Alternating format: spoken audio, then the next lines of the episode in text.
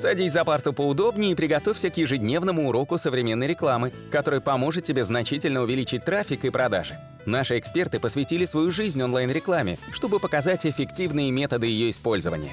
Урок начинается прямо сейчас, поэтому прекращаем разговоры и внимательно слушаем. Всем привет, меня зовут Николай Шмычков, и я сегодня хотел бы поговорить о такой теме. Это возвращение ритейла, розницы, офлайн розницы.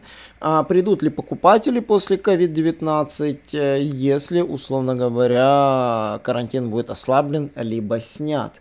И здесь действительно, как говорится, мнения расходятся. Почему? Потому что э, в Америке, например, э, цифры, конечно, пугают больше, потому что э, они проводили опрос и сказали, вот вы иер иерархию дискомфорта в магазине.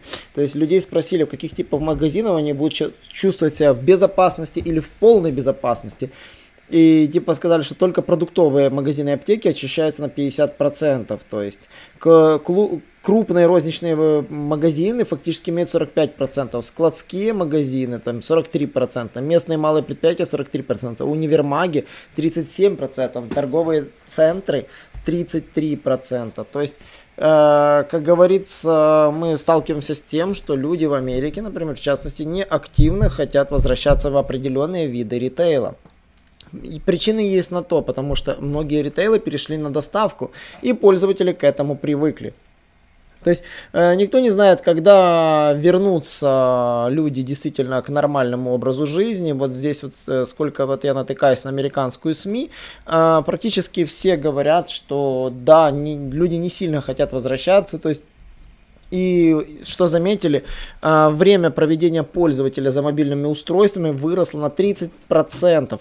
Это значит, что на 30% пользователи стали активнее пользоваться телефонами, и, соответственно, шопинг весь ушел больше туда. То есть, скорее всего, аудитория будет активнее пользоваться смартфонами и там же все заказывать. То есть, а, и действительно, это факт.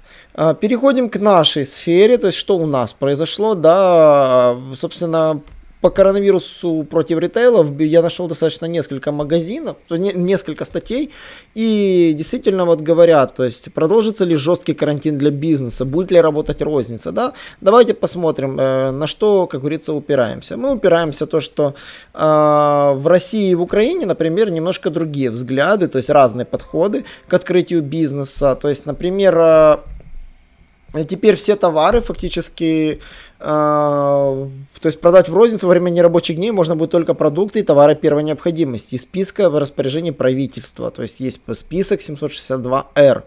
То есть ограничения будут сниматься, но этот перечень все равно останется основой регулярной работы большинства розничных магазинов. В общем, что будет продаваться? Сангигиеническая маска, антисептик для рук, салфетки влажные, салфетки сухие, мыло туалетное, хозяйственное, паста зубная, щетка зубная, бумага, короче, гиги, стиральный порошок, подгузники, спички, э, свечи, пеленка для новорожденного, шампунь детский, крем от опрелости, бутылочка для кормления, суска-пустышка, бензин автомобильный, дистопливо, сжиженный природный газ и зоотовары.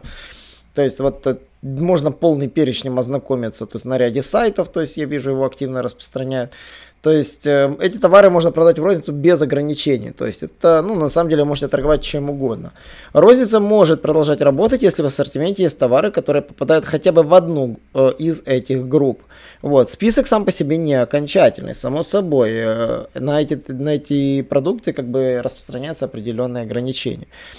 Что по поводу работ и услуг. И, собственно, президент России разрешил э, работать время карантина только тем, кто выполняет неотложные работы в ЧС, осуществляет неотложный ремонт и погрузо-разгрузочные работы, либо участвует в обеспечении жителей товарами первой необходимости. То есть, по факту, бизнес в России замер.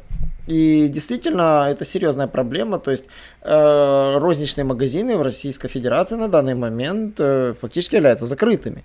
Вот. Э, свободная реализация некоторых товаров уже ограничена законом. Например, сигареты, алкоголь, оружие и другие товары, которые нельзя продавать через интернет. Фактически из-за того, что и офлайн бизнес закрыт, и интернет запрещает этим торговать, эти ниши попросту прикрылись. А, действует требование отправить, отправить максимум сотрудников на удаленку, определить оптимальное число работников, которым требуется находиться на рабочих местах. То есть это обязательство тоже зависит от региона. Интернет-магазины должны соблюдать правила режима самоизоляции. Этот регламент тоже разрабатывается в регионах. Ну, то есть масочный режим введен практически во всех регионах, но конкретные правила тоже различаются.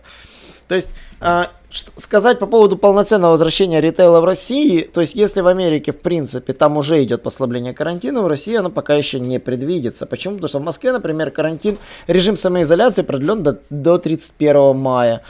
Вот в Санкт-Петербурге он пока все еще режим самоизоляции действует. А в Белгородской области он уже ослабляется с 12 мая. В Брянске продлен до 31 мая. В Воронежской области вообще продлен для особого распоряжения губернатора. То есть в некоторых областях очень сильно по-разному работать будет ритейл.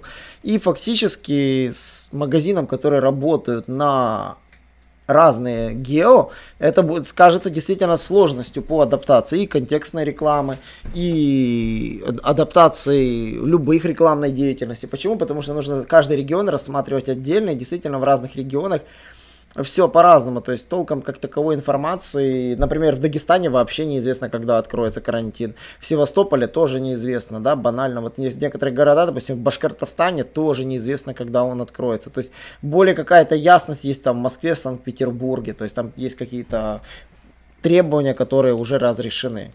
Из украинских новостей – Икея перенесла открытие магазина в Киеве. Да, все ждали, эта информация достаточно была, э, говорится, на слуху у всех, но действительно люди перенесли открытие Икеи, то есть пока будет, скорее всего, только интернет-магазин, они должны были открыться в ТРЦ Блокбастер.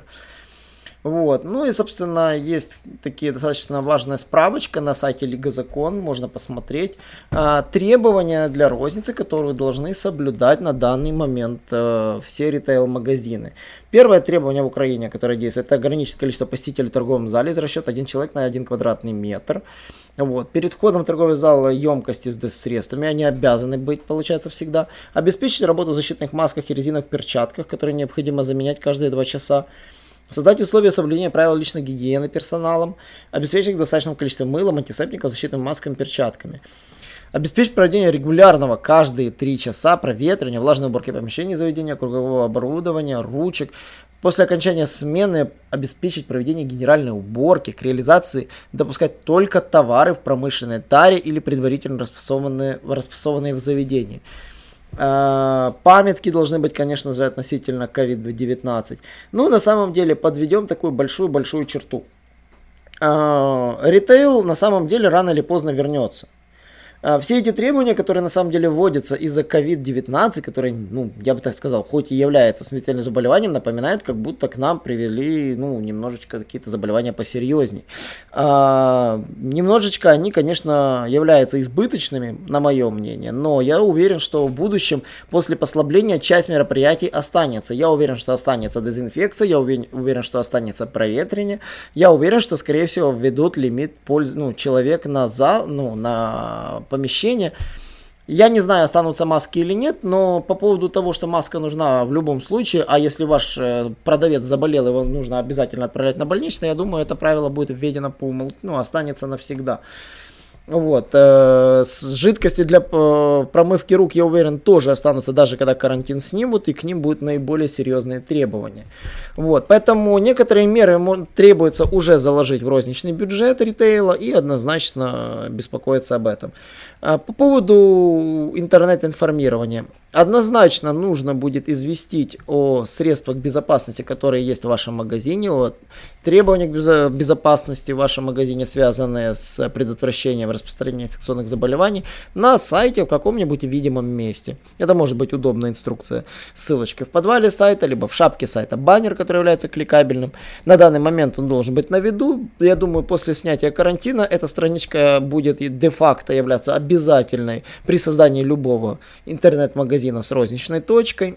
И, скорее всего, эти требования, которые были популярны, введены для предотвращения э, заражения COVID-19, скорее всего, станут популярными требованиями для любого офиса, для любого складского помещения и для любого магазина и точки выдачи.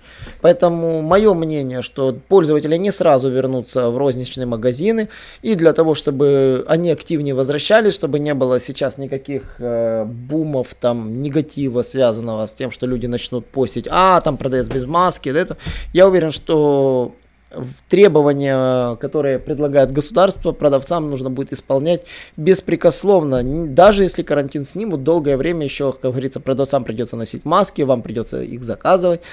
У вас должна будет стоять жидкость, потому что только, как говорится, закончится лето, начнется осень, появится грипп и другие болезни, и все это припомнится, если вы все эти средства уберете, спрячете и перестанете закупать.